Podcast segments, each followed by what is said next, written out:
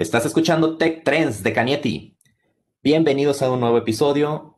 Feliz año nuevo. Su servidor, Jorge Antonio Partida. Y una vez más acompañándome, Rogelio Gutiérrez. ¿Cómo estás? Hola Jorge, muy bien, muchas gracias. Muy emocionado de empezar este nuevo año. Ah, se fue, se fue el 2020. Fue un año muy interesante que nos dejó mucho de qué hablar. A ver cómo nos va con su hermanito menor. Sí, yo creo que hay muchas cosas que están por verse todavía. El mundo ya se acomodó, ya tenemos muchas cosas que sabemos cómo, cómo funcionan, pero yo creo que hay muchas otras cosas que todavía tenemos que definir y se van a transformar.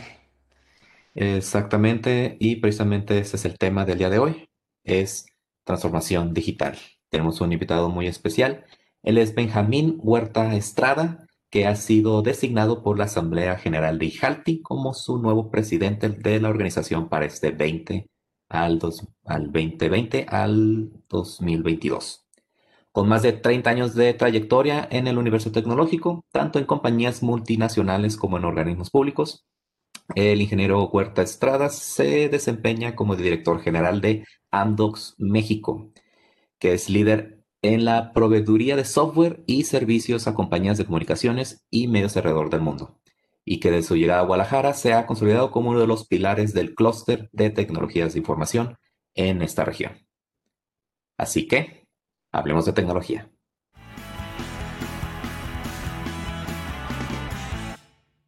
Benjamín Huerta, bienvenido, ¿cómo estás? Muy bien, muy bien, qué gusto estar aquí con ustedes. Gracias por la invitación. Gracias a ti por regalarnos un poco de tu tiempo. Este, háblanos de ti. Pues yo estudié ingeniería electrónica y es lo único que eh, supe de la vida. He estado dedicado a estos asuntos de la tecnología desde la perspectiva de electrónica y también del software, eh, pues ya hace 30 años.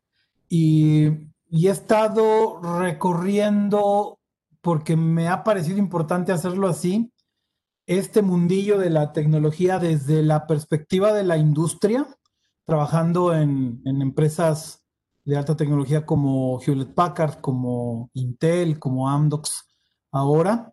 Eh, también desde la academia, yo, yo luego digo que soy el peor alumno que ha tenido el ITESO porque salí en el 89 y, y todavía no he salido, sigo dando clases desde entonces. Eh, y, y, también he intentado hacer esto desde el gobierno, he estado del, del lado oscuro de la luz también eh, me tocó arrancar la Secretaría de Innovación en el estado de Jalisco con esta intención de conectar con los sectores de alta tecnología.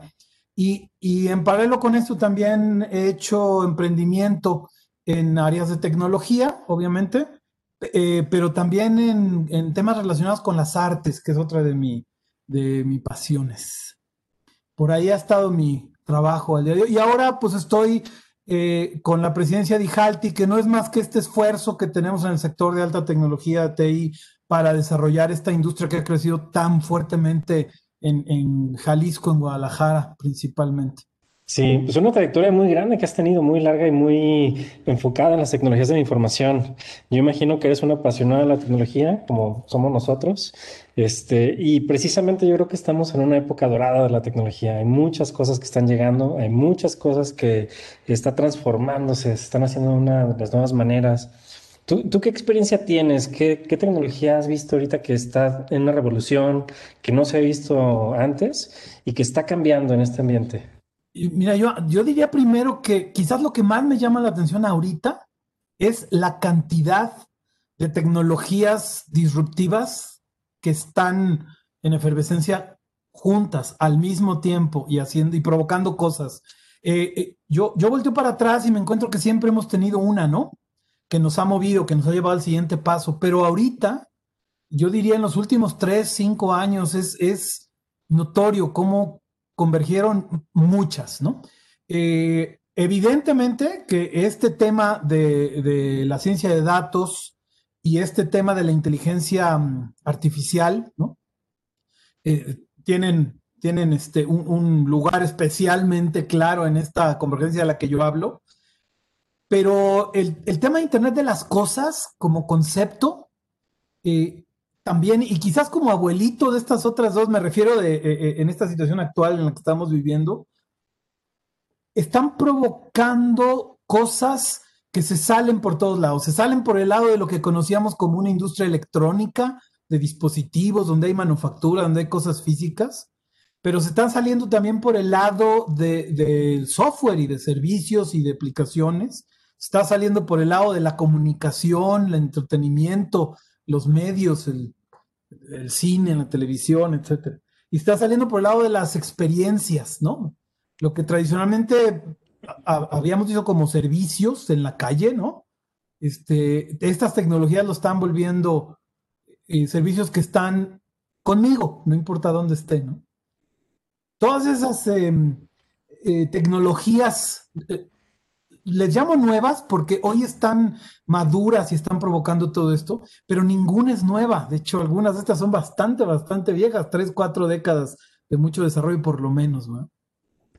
Sí, tienes mucha razón. Y algunas de las que mencionaste, el IoT, el Machine Learning, la inteligencia artificial, si no estás empapado en este entorno, si eres este, una persona que simplemente utiliza productos de consumo, hace cinco años no los escuchabas.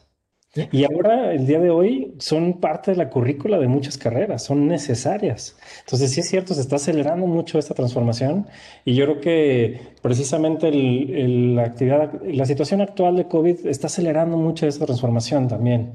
¿Tú, qué opinas? ¿Tú crees que sí está acelerando COVID esta adopción de tecnologías en algunas empresas o instituciones? Pero sin ninguna duda. Yo, eh, cuando me preguntan cómo nos está yendo a nosotros en el sector de tecnologías de información durante la pandemia. Eh, yo lo que les digo es que el teléfono no deja de sonar. Muchos de los clientes que habíamos buscado nosotros para venderles servicios, tecnologías y nos habían dicho, espérame tantito, no estoy listo, no es una prioridad ahorita para mí. Pues nos están llamando ahora para escuchar ahora de nosotros, ahora tú espérame tantito porque este, pues tengo una lista de espera. Claro que sí, ha sido un, vendedor eh, muy poderoso del concepto de, transformación digital, de que usando medios digitales y tecnología se puede mantener la operación de tu negocio como la, como la entendías, ¿no? Y sobre todo ha sido un vendedor de estos que ayudó a, a que todos, expertos y no expertos, comprendiéramos que no es algo ni tan complejo ni tan lejano, ¿no? Eh, y sí, la realidad es, les comparto, por ejemplo, que en, en Amdocs, eh, durante estos nueve meses de, cuarentena que hemos tenido, pues no hemos dejado de contratar, ¿verdad? Y aquí tendremos unos 60, 70 compañeros que son parte de la empresa, pero no conocen sus oficinas, ¿no? Y ha sido un tiempo bien interesante para nosotros, de mucho trabajo y de, de ayuda en el sentido de evangelizar, de ayudar a entender eh, en muchas industrias qué es lo que esto puede hacer por sus negocios. Y ahorita que estamos obligados o que están las empresas obligadas a, cambiarse en cómo les impacta ahora sí de, la nada, ¿no? Debe, ¿no haber sido mejor poquito a poquito en vez de todo de un fregazo? Sin duda. Mira, una, una cosa que a mí me tocó ver muy de cerca, porque es lo que hacemos en, en Amdocs, eh, nosotros desarrollamos la tecnología con las que las telefónicas funcionan, ¿no? Me refiero al software con el que su red opera, a eso le llamamos eh, OSS, Operating Support System, y también el software con el que opera su negocio, eso le llamamos BSS, Business Support System. Y eh, si pensamos un poquito en cómo funciona una red tan compleja como la de una empresa de telecomunicaciones, eh, Evidentemente que nunca hay suficiente infraestructura para darle servicio a todos los clientes de la misma manera a lo largo de todo el día, todos los días de la semana. Eh, eh, estas empresas operan bajo supuestos de que en ciertos momentos estamos, la inmensa mayoría de nosotros en la oficina, nuestras casas se quedaron vacías, en cierto momento del día se revierte, ¿no? Regresamos a nuestras casas y empezamos a, demandar eh, ancho de banda de las redes de nuestra casa, ya no desde la oficina. Entonces imagínense lo que pasó el día 2, ¿no? Eh, una red complejísima que opera optimizando eh, de, manera muy precisa cómo manejar estos anchos de banda, se le volteó el planeta, ¿no?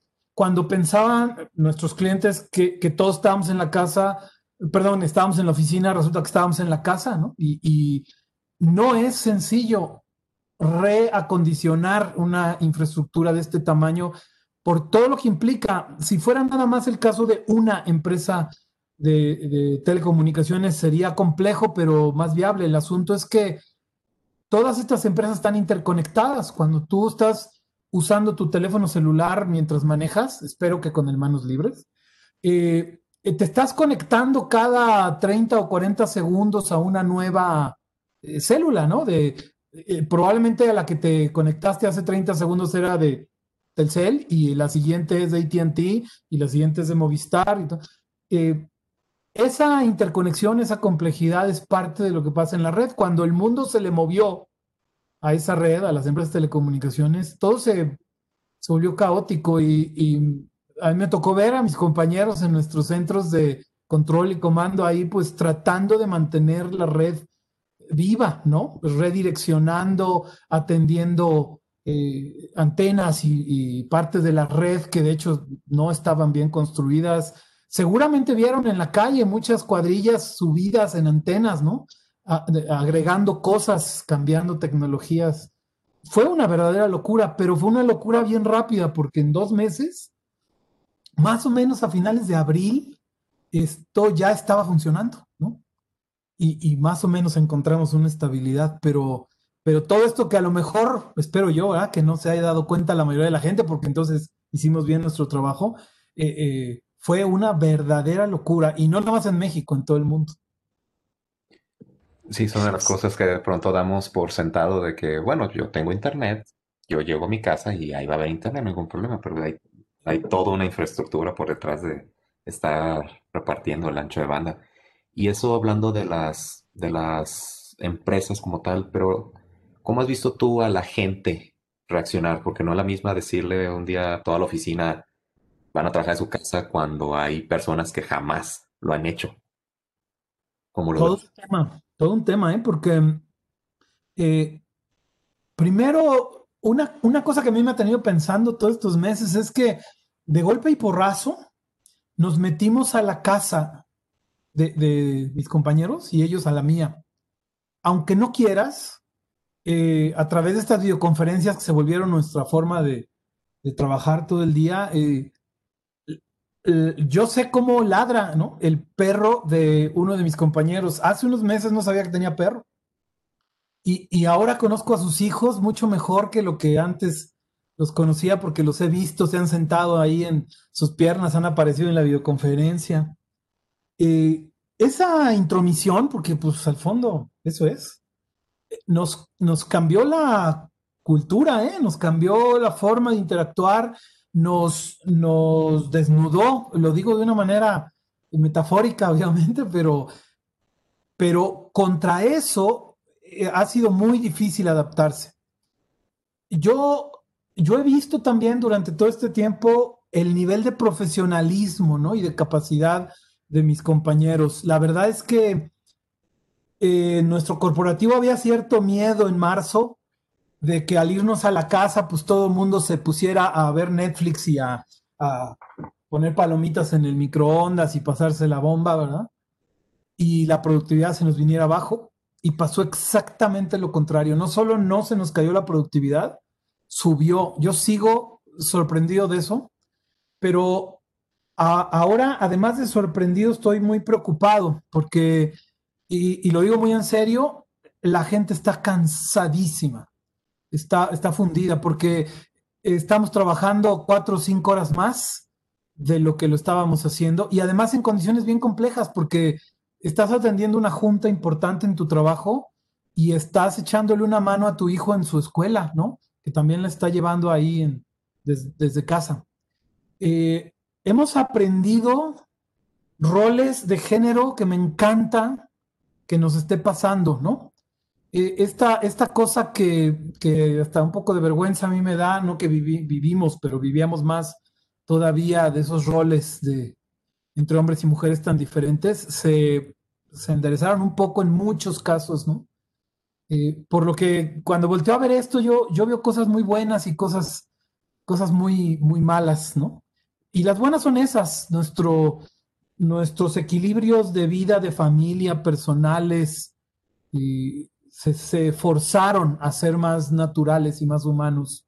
Pero por otro lado, el motor lo, lo traemos bien forzados. Hemos estado este, andando en primera a, a 80 kilómetros por hora, ¿no? Entonces, tenemos que ir encontrando la forma de, de, balancear estas cosas. Contratar a alguien y meterlo a tu equipo cuando no nos estamos viendo, correr a alguien cuando, cuando lo tienes que correr por la razón que sea, cuando es a través de una pantalla de, tu computadora, es, es un tema para el que no estábamos preparados. Sí, yo creo que el mundo cambió y todos nos tuvimos que adaptar de alguna manera.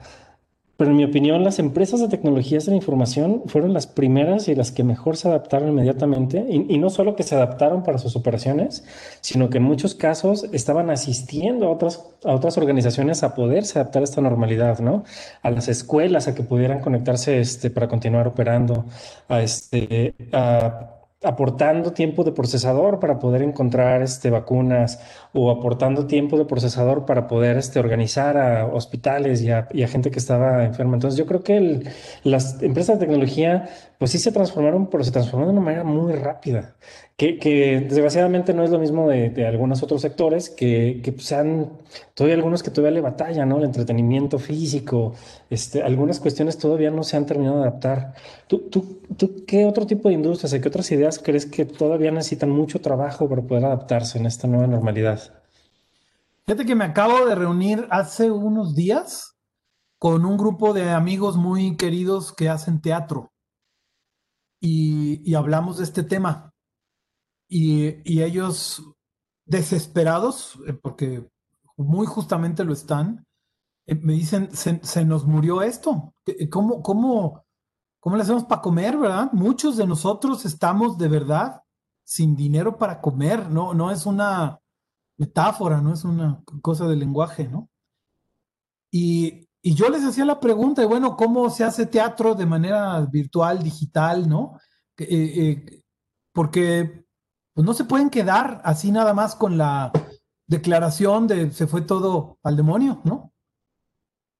A mí me, me llamó la atención ver su cara de, de incluso de, molestia, de mucho enojo cuando yo hice esa pregunta, era casi una grosería. Pero con un poquito de paciencia y empujando a, a, a, abrir un poco la mente y a imaginar las formas, ¿no? Eh, empezaron a salir algunas ideas de cómo, cómo se puede volver esto una experiencia, claro que nunca igual, ¿no? Pero muy parecida, ¿no? Empezamos a hablar, por ejemplo, de eh, algo un poquito obvio, ¿no? De vender una, una función privada, ¿no? donde un grupo de gente que sí pueden estar en el mismo lugar, porque son una familia quizás, ¿no? Eh, o porque son un grupo de personas de la tercera edad que viven en una, eh, en una casa de asistencia donde está todo muy controlado, ¿no? Y pueden, y pueden, por lo tanto, recibir una función física, donde pues va, va a la compañía y hace este, una función ahí, ¿no? Evidentemente que cuando hablas de eso empiezas a encontrarle muchos problemas a la idea, ¿no? Pero, pero cuando tu cabeza se abre y dice, bueno, pero ¿cómo podemos vencer, ¿no? Eso, ¿cómo podemos poner una barrera sanitaria entre la compañía y la audiencia, ¿no? Empezamos a hablar de cosas como el autocinema este que vimos, ¿no? Eh, y la posibilidad de hacer, de hacer teatro de esa manera. Hablamos, por ejemplo, de una cosa que me llamó muchísimo la atención, que es hacer teatro individual. La, la, idea me voló la cabeza, a mí me encantó. Es decir, una experiencia donde un actor de teatro hace un monólogo y eso significa que no tiene otros compañeros actores eh, que entren en algún riesgo de contagio, ¿no? Pues es un monólogo. Y por el otro lado es una sola persona la que está en la audiencia, ¿no? Y las dos personas pueden estar en el mismo lugar físicamente mientras se mantenga una distancia o haya una barrera, ¿no? Eh, ahí, en unos pedazos de papel que había en la mesa, empezamos a dibujar cómo podrían ser esas barreras. Eh, uno de los dibujos que me encantó es una, es una caja una caja muy grande donde dividida a la mitad por, por, por, una, por una película transparente, ¿verdad? De un lado está el actor y del otro lado está el, el espectador, ¿no? Eh, la experiencia es física, ahí están, ¿no? Eh, y sin embargo está perfectamente cuidada, ¿no? Esa idea fue creciendo hasta hasta entender cómo puedes personalizar una experiencia con esa persona, no dentro de una caja y enfrente de un actor, sino en su casa o en su oficina o en lugares diferentes y múltiples, ¿no? Y entonces empezamos a hablar de interactividad. Y cuando empezamos a hablar de interactividad, empezamos a hablar de algo que el teatro típicamente no tiene, ¿no? En el teatro el, el actor hace algo y el espectador pasivamente observa. Cuando empiezas a rascar estas ideas, te das cuenta que que el espectador puede ser parte de lo que sucede en la obra y que esas emociones y esos sentimientos que se generan ahí retroalimentan la historia. Es más, le pueden dar un final diferente de acuerdo a lo que la audiencia haga. Y esa interactividad se puede dar por medios digitales, ¿no?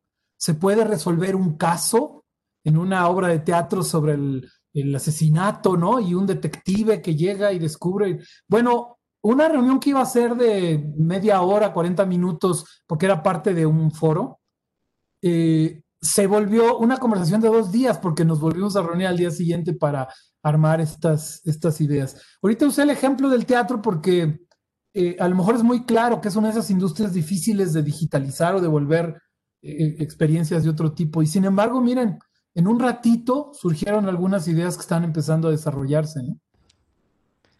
Sí, hay muchísimas ideas muy interesantes de cómo se tiene que adaptar el mundo. Yo, este, no sé si se recuerdan un par de años que se pusieron de moda los stand-ups en Netflix, ¿no? Y empezabas a ver a tu comediante este, favorito y se recomendaban los stand-ups y cuando estaba en tu ciudad, pues querías ir a verlo.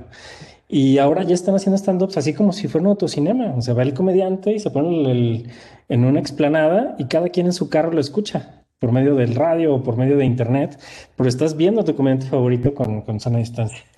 Y, y había una propuesta genial que a mí me encantó también para el Super Bowl. O sea, obviamente no pueden permitir todavía este, que haya eventos masivos, que entre gente a un estadio, pero en esta propuesta era que sí se iba a dar el Super Bowl, que iban a estar los dos equipos ahí compitiendo dentro de la cancha, pero espectadores iban a permitir solo dos uno de cada equipo y separados uno de cada lado en el, en el estadio. Entonces, alguien con su banderín del, de los Patriotas y el otro de los Raiders del otro lado, ¿no? Y así como que interactuando uno con el otro, pero del otro lado del estadio. Entonces, así se va a adaptar el mundo también. Y, y es que, eh, fíjate qué, qué interesante idea, porque una transformación digital no es nada más que convertir una experiencia física, ¿no? Que sucede en un lugar y un tiempo determinado, en una experiencia equivalente, y digo equivalente porque no tiene que ser la misma, eh, que sucede donde y cuando tú quieras, ¿no? Y yo ahí ya encuentro un primer valor gigantesco.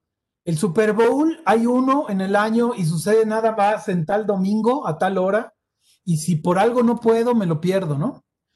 La transformación digital es un habilitador de yo poder tener 365 Super Bowls, ¿no? Al año, eh, si, si así lo quisiera yo. Pero no solo eso, yo creo que la transformación digital, así como ahora la estamos aprendiendo a ver, es la construcción de experiencias que físicamente son imposibles, ¿no?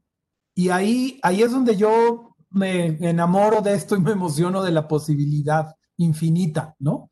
Porque, porque por ejemplo, eh, eh, déjenme usar un ejemplo a lo mejor bien, bien tonto, pero algo que hasta hoy a mí me parecía físicamente imposible es estar visitando al mismo tiempo Turquía y Filipinas, ¿no? Porque Turquía está en un lugar muy diferente y lejano de Filipinas, ¿no? Cuando pienso en estos términos, digo no.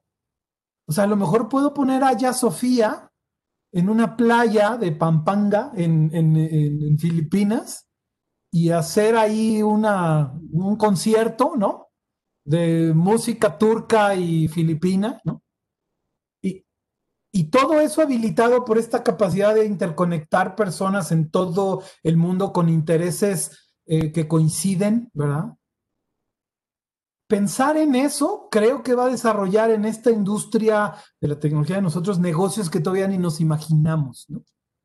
cuando yo escucho que la industria del turismo, de los viajes está en quiebra, yo digo, pues evitémoslo eh, inventando algo diferente, ¿no? No tratando de regresar a lo que entendíamos como la única posibilidad, ¿no?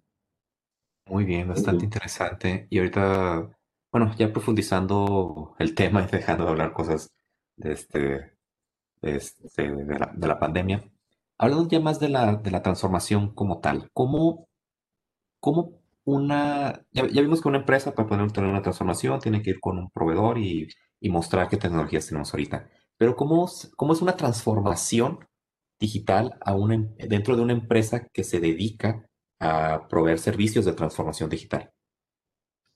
Sí, esa, esa pregunta me, me parece tan poderosa porque, fíjate, quien, quien provoca la transformación digital de otras empresas, por ejemplo, eh, evidentemente que, una empresa de telecomunicaciones lo hace, ¿no? Eh, una empresa como Hewlett Packard, como Google, como Apple, como lo hacen. Entonces, e, estas son empresas entonces que tienen que empezar por una transformación digital propia, ¿no? Y muchos años antes de que el mundo, digamos, se mueva en esos ámbitos. Así que una empresa que está en esta mm, fila de adelante tiene que tener una imaginación brutal, ¿no?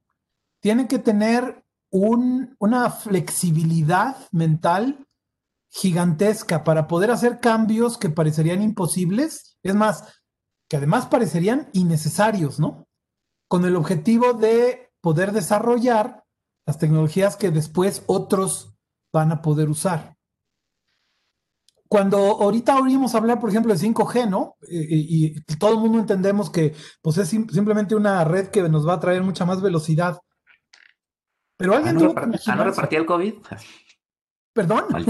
Ah, no, ah, no, no, el 5G no es el que reparte el COVID. Mal chiste. He oído tantas historias de eso, de veras, que hay que, hay que hacer un libro al respecto, ¿verdad? Este, el demonio, ahí viene el bicho, este, nos está... Eh, lavando el cerebro. Quitando líquido de las rodillas. Sí. el, otro día oí, el otro día oí que, que 5G era una tecnología que, que, te hacía engordar, ¿no? Porque, porque desde que se enteró mi amiga de 5G, ella se dio cuenta que empezó a, a, engordar, ¿no? Y, y, pues le echó la culpa fácilmente al 5G.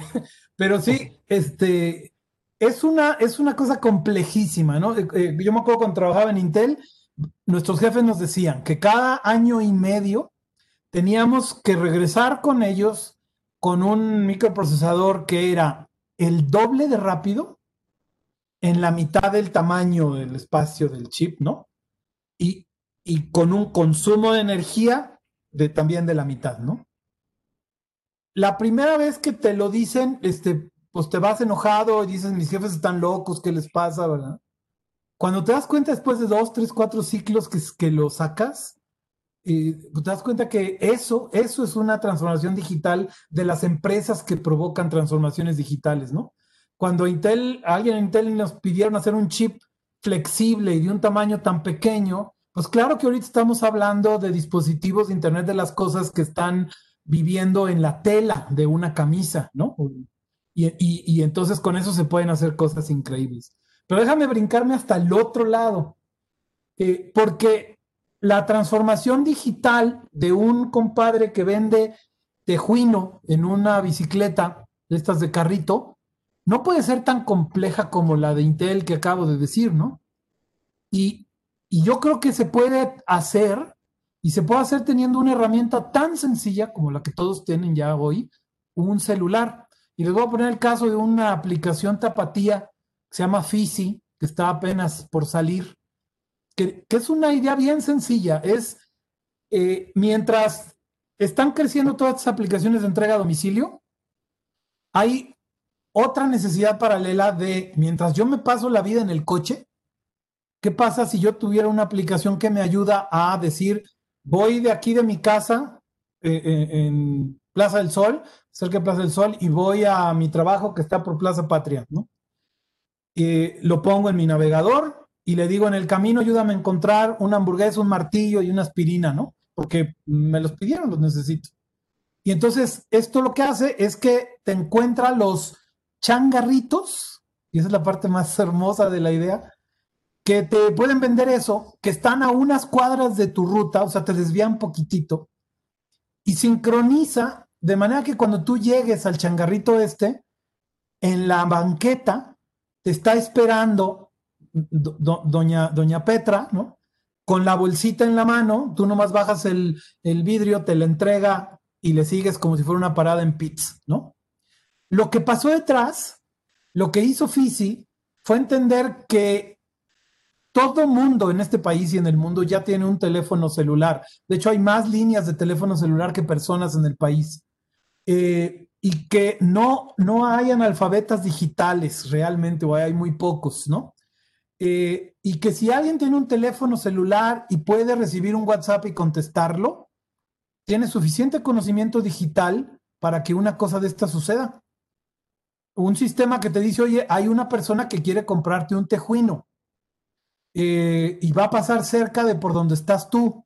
¿Se lo vendes? Y tú contestas como si fuera un WhatsApp, sí el sistema sabe dónde estás, vas en el carrito de los tejuinos, ¿no? Este, eh, eh, le, pide que se detenga en el momento en el que está llegando el, automovilista, ¿no?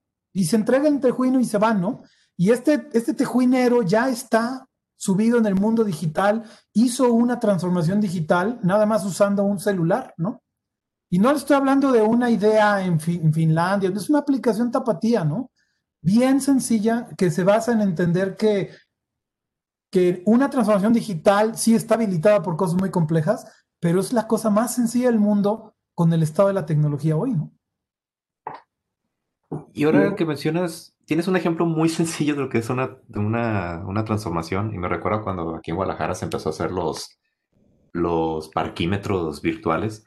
Tengo un amigo que, que dijo, no manches, mi papá ya no va a poder ir al centro, ¿cómo lo va a pagar? Yo, Oye, tu papá tiene usando el celular desde hace mucho tiempo. Sí. No creo que tenga problemas para escanear un QR. Y nada más mete una tarjeta. Habilítaselo, pero nada más tiene que tomar una foto.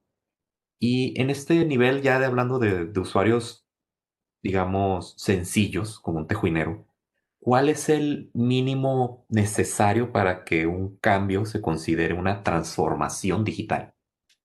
Sí, bueno, yo, di yo diría que el mínimo existe en dos niveles, en una habilitación tecnológica que hace que tú tengas acceso a muchos más clientes de los que en una situación física podrías tener, ¿no?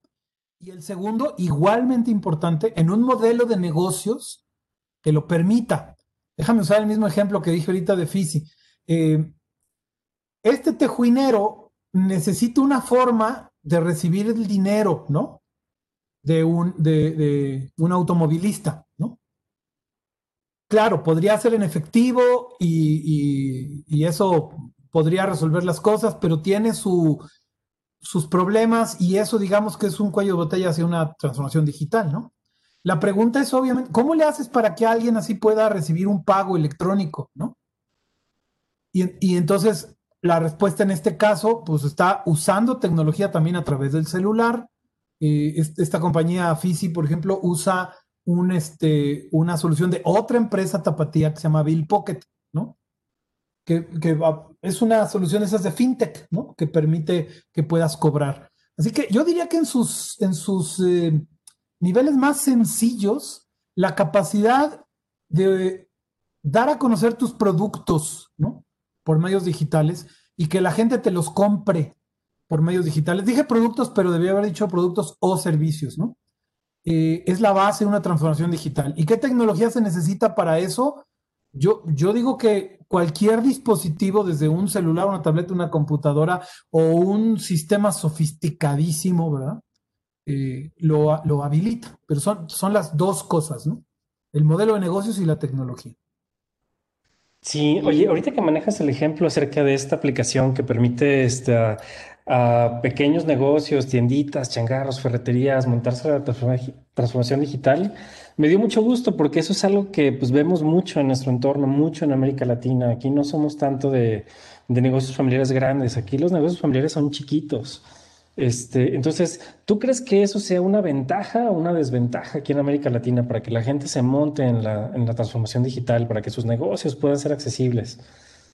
Sí, bueno, primero yo creo que es una realidad, ¿no? Eh, innegable. Y, por cierto, quizás sea un poquito más eh, cargada hacia los micronegocios y los changarros en países como, como México, pero, pero es la realidad de todos los países, ¿eh? Si ustedes analizan, por ejemplo, cómo está estructurada la economía europea, eh, igual, nada más que a lo mejor los negocios que son chiquititos también en, en, Europa están como más sólidamente construidos y sobre todo más formales, ¿no?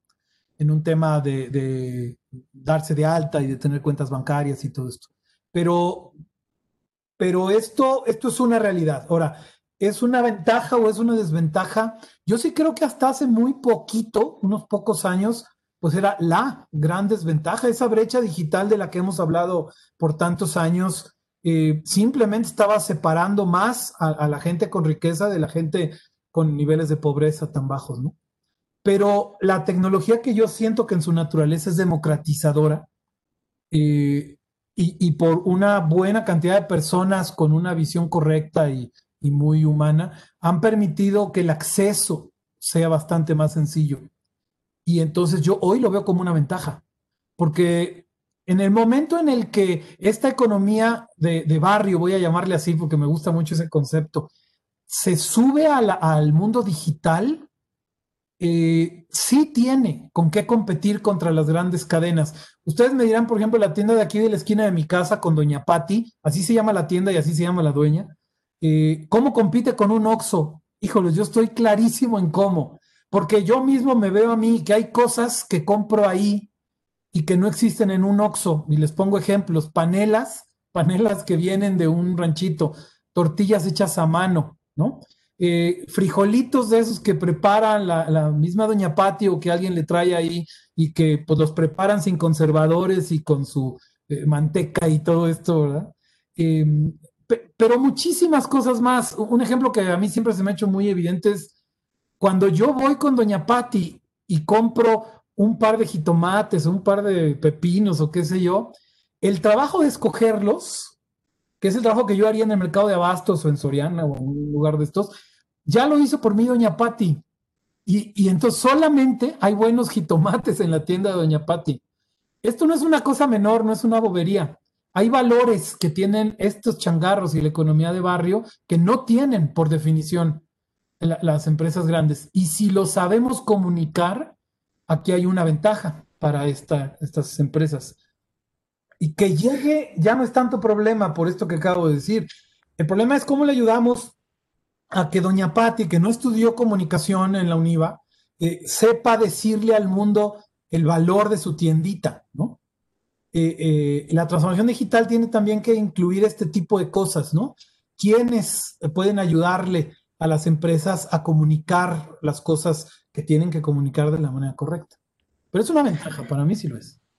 Sí, fíjate, yo creo que estamos en una época transformadora en la que hace 10, 15 años la gente le tenía miedo cuando ponían una, una tienda grande, ¿no? Que ponían un Walmart en, un, en, una población pequeña, en un municipio pequeño, decían, chin, o sea, eso pues se va a llevar los negocios pequeños, la gente va a ir al, al supermercado y va a comprar todo, o, este, o si llega una empresa mayor de algún otro giro, pues las empresas chiquitas este, tienen miedo. Pero yo creo que redes sociales ahorita está ayudando al contrario, a, a, todos estos negocios chiquitos, a publicarse en Facebook, a publicarse en, en, Instagram, a tener contacto directamente con los clientes. Incluso así, ni siquiera necesitan pagar tanta publicidad. Antes a lo mejor tenías que contratar a alguien que volanteara o algo así. Yo creo que ya no se necesita. Yo creo que ahora pues puedes montar tu página en Facebook y tener ahí estar con, este, contactando a tus clientes directamente. Entonces a lo mejor ese es otro cambio, ¿verdad?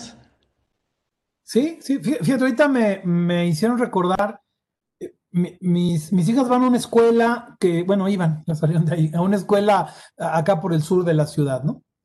Una de las mamás de, de, de una de las compañeras de mi, de mi hija menor, eh, le, le, manda, o le mandaba, no sé si todavía lo hace, a, todos los días a un señor que tiene una papelería a dos cuadras de la, de la escuela, un, un, mensaje de WhatsApp diciéndole qué es lo que les estaban dejando de tarea eh, para el día siguiente.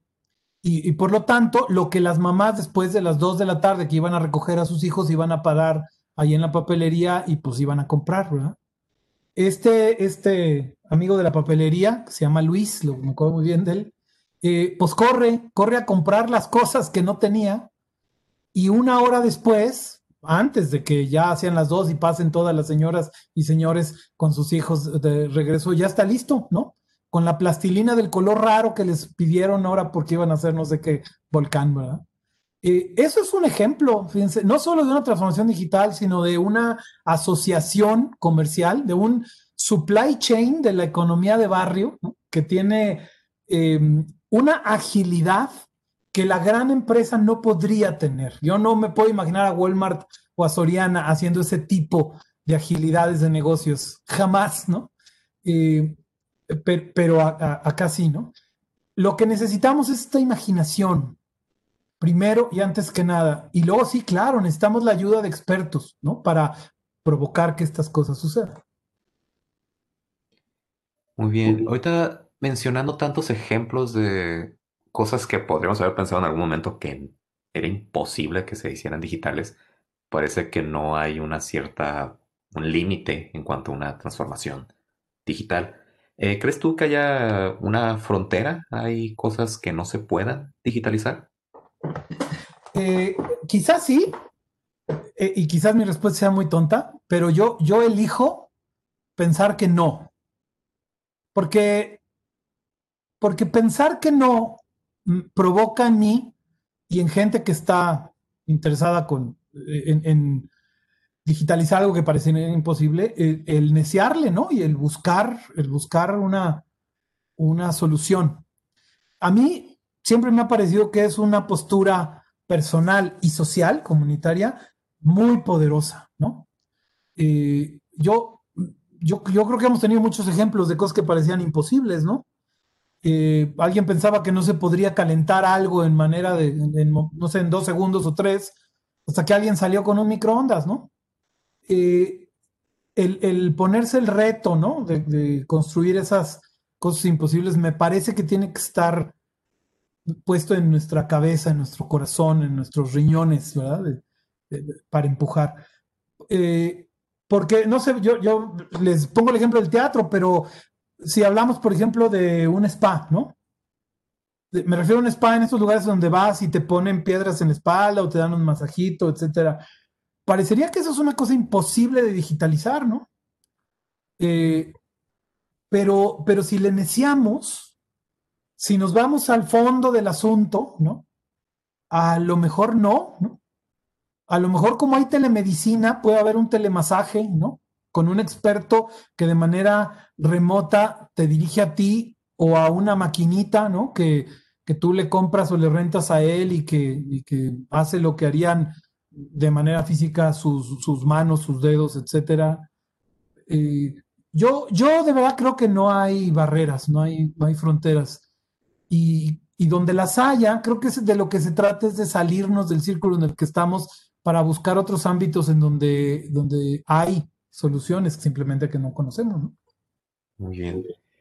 Este, ahorita al principio mencionas mucho de que además de ser bastante entusiasta en tecnologías, eh, también de que estás muy metido en el lado de, la cultura, te dando ejemplos de, teatro y, de cine. Este, ¿qué otras, bueno, en este mundo de transformaciones, de todo lo de digitalización, cómo ves al, al arte, las artes plásticas, a las artes audiovisuales dentro de esta transformación digital? Sí, fíjate que e, es un tema que me apasiona. Me apasiona primero porque, porque como les platicaba hace rato, tengo intereses en, la tecnología y en el arte, yo personalmente. Pero además, esta industria de tecnologías de información y comunicación, las TICs famosas, tienen un sector del que nunca hablamos. A lo mejor habría que buscarle un podcast específico a este tema, ¿eh? un día en, este, en esta serie. La postproducción audiovisual es parte de la industria de tecnologías de información y la comunicación. Todo lo que se hace de postproducción de cine, de, televisión, de series, de videojuegos, es parte de nuestra industria. Entonces, desde mi cachucha de Ijalti, De hecho, es algo que lo tengo que ver al mismo nivel que el desarrollo de software o los servicios de soporte de tecnología, etcétera. Pónganse a pensar qué ha pasado con, la, con el cine. Eh, hace, hace un par de décadas todavía, eh, digamos que el 90 o 95% del costo de hacer una película estaba puesto en la pre y la producción, ¿no? En el momento de la filmación y todo esto. Y una pequeña cantidad estaba puesta en la postproducción, ¿no? Que en esos tiempos significaba hacer la edición y hacer las mezclas de audio finales y todo esto. Pero hoy en día, eh, una buena parte de la producción, de la filmación, lo que pensaríamos que es la filmación, es, es de hecho postproducción, ¿no? Hay un montón de locaciones, pues que ya no es necesario conseguir, porque se puede eh, construir todo esto con, una computadora, ¿no? Eh, bueno, una computadora con un chorro de computadoras, pero eh, esta industria, por ejemplo, ha crecido de manera fuertísima aquí en Guadalajara. Eh, hoy más o menos el 30-35% de del presupuesto de una película en Hollywood, que, que, por cierto en promedio cuestan 18 millones de dólares. Claro que Avengers 400, ¿verdad? Pero cada película que se hace en promedio son 18 millones de dólares y, va para redondear números, más o menos una tercera parte del presupuesto ya se gasta hoy en la postproducción y por cierto esto está creciendo. Una tercera parte de 18 millones de dólares son 6, ¿no? 6 millones de dólares. 6 millones de dólares en postproducción audiovisual eh, es la oportunidad de negocio que estamos atacando desde Guadalajara en esta industria, porque la postproducción audiovisual se volvió una actividad de manufactura. Este, a lo mejor a mis amigos de la Secretaría de Cultura o a mis amigos directores les choca que yo diga esto de esta manera. Eh, no lo digo de manera grosera, eh, pero es una actividad de manufactura desde mi perspectiva, en el sentido de que hacer corrección de color, por ejemplo, pues es una actividad rutinaria que empieza de la misma manera, termina de la misma manera y cuando acabas te pasas a hacer el siguiente cuadro. Y, y, para eso se necesita talento como el que se necesita en el sector de, software, desarrollo de software de TI, ¿no? Gente, gente con conocimientos de tecnología, de software, de computadoras y con algunas habilidades también artísticas, ¿no? Este sector que luego se nos olvida, que es parte de nuestra industria de la alta tecnología, tiene, eh, si, pensamos, por ejemplo, en una captura de un 20% del nearshore, voy a llamarle así, de esta postproducción, y digo 20% porque 20% es lo que capturamos en la industria de TI y hace 20 o 30 años de la industria de la electrónica, cuando arrancamos en Guadalajara. O sea, es un número viable. Eso significa 3 mil millones de dólares. Esa es la oportunidad de captura que podemos tener en este otro sector de nuestra industria de alta tecnología si nos volvemos expertazos eh, y tenemos la capacidad de hacer esta postproducción.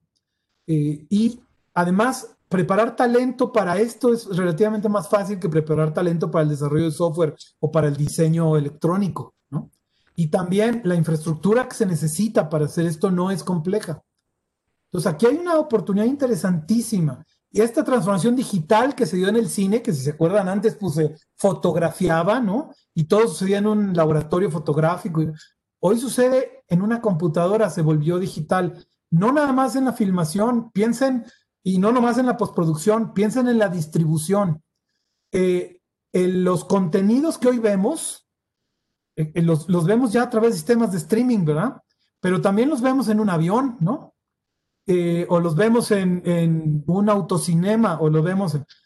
Si ustedes piensan cuando se subieron en un avión y vieron una película, la película viene en un formato diferente para empezar, porque esas pantallas son cuadradas. No vieron desnudos, ni, ni oyeron malas palabras. Todo esto último, el cambiarle el formato, el reducir la resolución, el, el hacer el blurring, ¿no? De, de, áreas o zonas de desnudos, de quitar las malas palabras, etcétera, es trabajo digital de postproducción en la distribución que vale muchísimo dinero y que se puede hacer y de hecho se está empezando a hacer desde Guadalajara. Ahí hay un ejemplo bien padre, ¿no? Sí, y fíjate también dentro de lo mismo que platicas acerca de la industria del entretenimiento, a mí me gustan mucho los videojuegos y recuerdo este cuando salió este videojuego que se llama Grand Theft Auto, el presupuesto que tenía este videojuego era muy similar a una superproducción de Hollywood, eran cientos de, de- de millones de dólares. Pero cuando salió a la venta, este videojuego resultó ser más exitoso que cualquier otra historia del mundo. Su profit fue de más de 5 mil millones de dólares. Entonces, imagínate el mercado que hay ahí también en, ese tipo de industrias de entretenimiento. ¿sí? Y lo que se necesita para que se den esos negocios, esos eh, eh, ejemplos como el que tú nos compartes, es talento. Se necesitan ingenieros.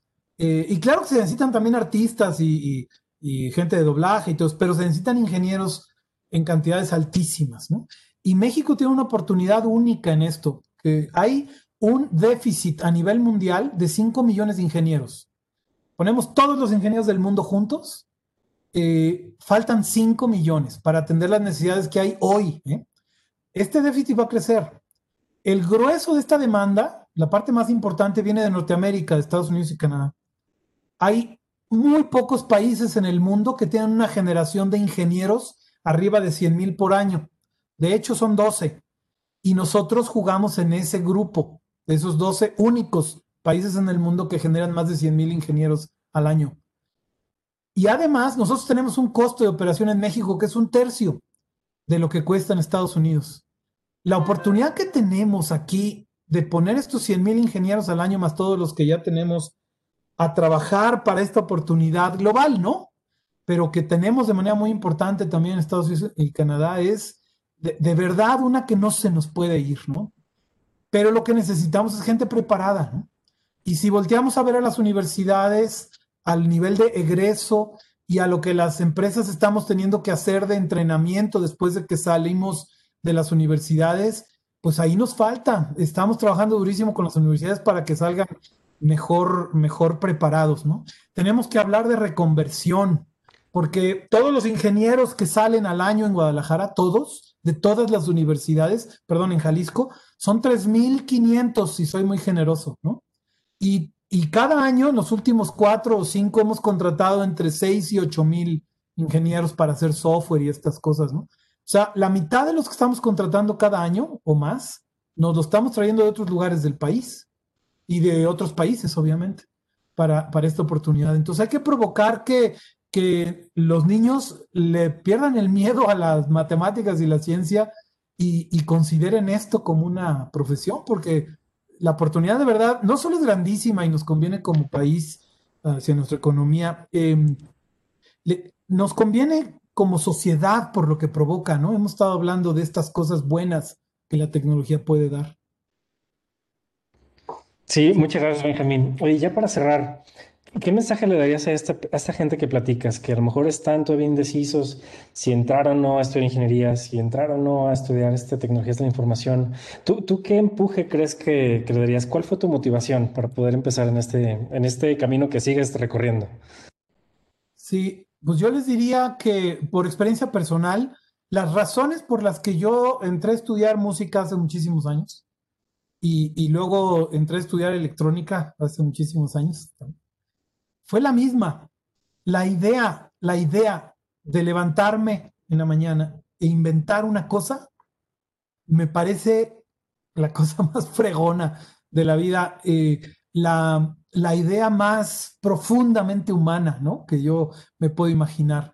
Eh, esta sensación que yo les comparto, ¿no? De terminar el día y de ver una cosa que tú, tú inventaste de la nada, o sea, algo que no existía, ahora existe porque tú te lo imaginaste y luego lo hiciste realidad, es una experiencia de, lujo. Y esa experiencia de lujo vale la pena que la viva a todo mundo. Creo que todos deberíamos ser ingenieros en la vida, claro que no, eh, eh, nada más lejano de la realidad, pero sí creo que la, ciencia, la ingeniería, esta, esta, aproximación hacia estas cosas está ya mucho más allá de estudiar una carrera de ingeniería. Eh, miren, yo, yo de verdad pienso que hasta ahora hemos dicho que la, la, forma de no ser analfabeta era aprender a leer y escribir. yo creo que ya tenemos que cambiar esa idea para no ser analfabeta, hoy en día tienes que saber eh, leer, escribir y programar. Eh, porque ese es el mundo en el que vivimos. Así de sencillo. No creo estar exagerando. Y, y yo diría además que esto no es tan difícil, tan inalcanzable como lo hemos hecho ver malamente algunas personas. Es de hecho bastante más sencillo. Nada más hay que entrarle paso a paso, ¿no? Como, como Jack el Destripador por partes. Em, y si cambiamos nuestro discurso y hablamos con todo el mundo, pero sobre todo con los niños, ¿no? De, de lo que es, se puede hacer con estos conocimientos, yo sí creo que podemos acabar con un país muy diferente, ¿no? Y todos muy contentos. Yo los invitaría a, enterarnos de estas cosas, a, aprender, a, a, quitarnos lo analfabetas, si algunos lo tenemos, y disfrutar, ¿no? De esta nueva, esta tercera capacidad después de leer y escribir que nos deje usar tecnología. Excelente mensaje, este, estoy fascinado. Pues Benja, muchísimas gracias, gracias por tu tiempo, gracias por acompañarnos, gracias a los que nos están escuchando. Eh, les recordamos, pueden seguirnos en nuestras redes sociales como TechTrendsGDL, pues síganos en Twitter y en Facebook. Este, una vez más, gracias Benja. Y recuerden que no necesitas ser un experto para ser un entusiasta en la tecnología. Rogelio, hasta pronto. Muchas gracias. Gracias, Benjamín. Gracias a todos.